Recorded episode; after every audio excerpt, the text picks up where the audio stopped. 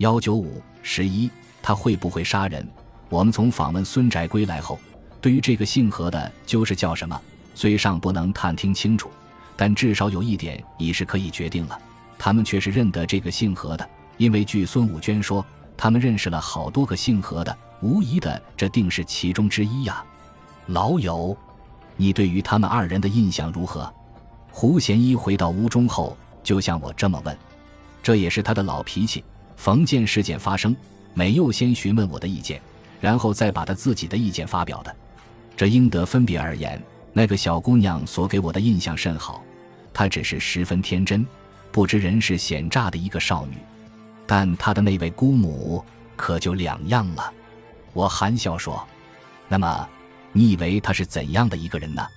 胡贤问：“照我看，她的精明强干，并不下于一般男子，做一个职业女子，却是十分相宜的，而且。”她在无形中还具有不可思议的一种威力，她如果发起脾气来，一定能使人十分慑服的。我说：“华胜，可了不得，你的观察力真是好到无比了。照你这一般的突飞猛进，又和男子张义军呢？”出于不意的，胡贤忽把我这么赞上一句，然后又突然的问：“那么，照你看来，他会不会杀人呢？你为何要问这句话？”我有点骇然了，你不记得顾白晓曾说起过，孙武娟的父亲去世的时候，曾立下过一张遗嘱吗？既有遗嘱立的，就有金钱的关系，为了金钱而起杀人之心，也是世间常有之事呢。胡贤从容地说：“在这里，我却不得不默然了。不过，像孙孝谦这个人，精明则有之，强干则有之，对人有威亦有之。”但说他竟会杀人，我终有点不敢相信。此外，你在孙孝谦方面可还观察得了些什么？胡贤又向我问，我只把头摇摇。这是为了刚才杀人的那一句话，使我再也说不下去了。我知道他正在和人热恋中，这是从他一不经意就有上什么深思的状态这一点上瞧看了出来的。倘不在情场中涉足的女子，绝不会有这般的一种情状呢。胡贤很有把握地说：“这天我们又到事务所中去，顾白小却来了。他拥了一脸子的笑，很得意地向着胡贤说：‘幸不辱命，我已将孙家的那张遗嘱抄了来了。你办事倒是十分敏捷。’胡贤不免夸奖了他一句：‘这也不是办事敏捷，只是钱的一种力量。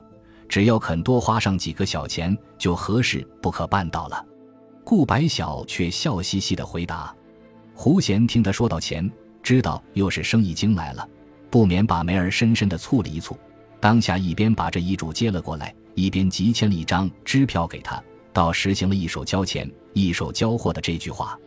顾白晓一把支票拿到手中，就很高兴地走了。于是胡贤便把抄来的这张遗嘱摊在桌上，和我一起看着。”却见这位老外交家所立的那张遗嘱，也和普通的一般遗嘱相同。在遗嘱内说，疑似武娟成年以后，全部遗产悉归他承受；唯如未及成年而死去者，则当改以孙孝谦为本遗产受益人。云云。你瞧，照此遗嘱而观，孙孝谦不就有杀人之可能吗？因为他已有了杀人的动机了。胡贤说：“照此说来。”他不但有谋害孙武娟之心，连得这一连串的几件凶案，或者都是出于他的主谋的了。你是不是这样的看法？我问。这在现在是还说不定，但在我们当侦探者，却不能不有上这么的一个猜度。胡贤很坦然地说，随又接上一句：“也罢，且待我再来看一看，在这遗嘱的上面还有没有其他的受益人。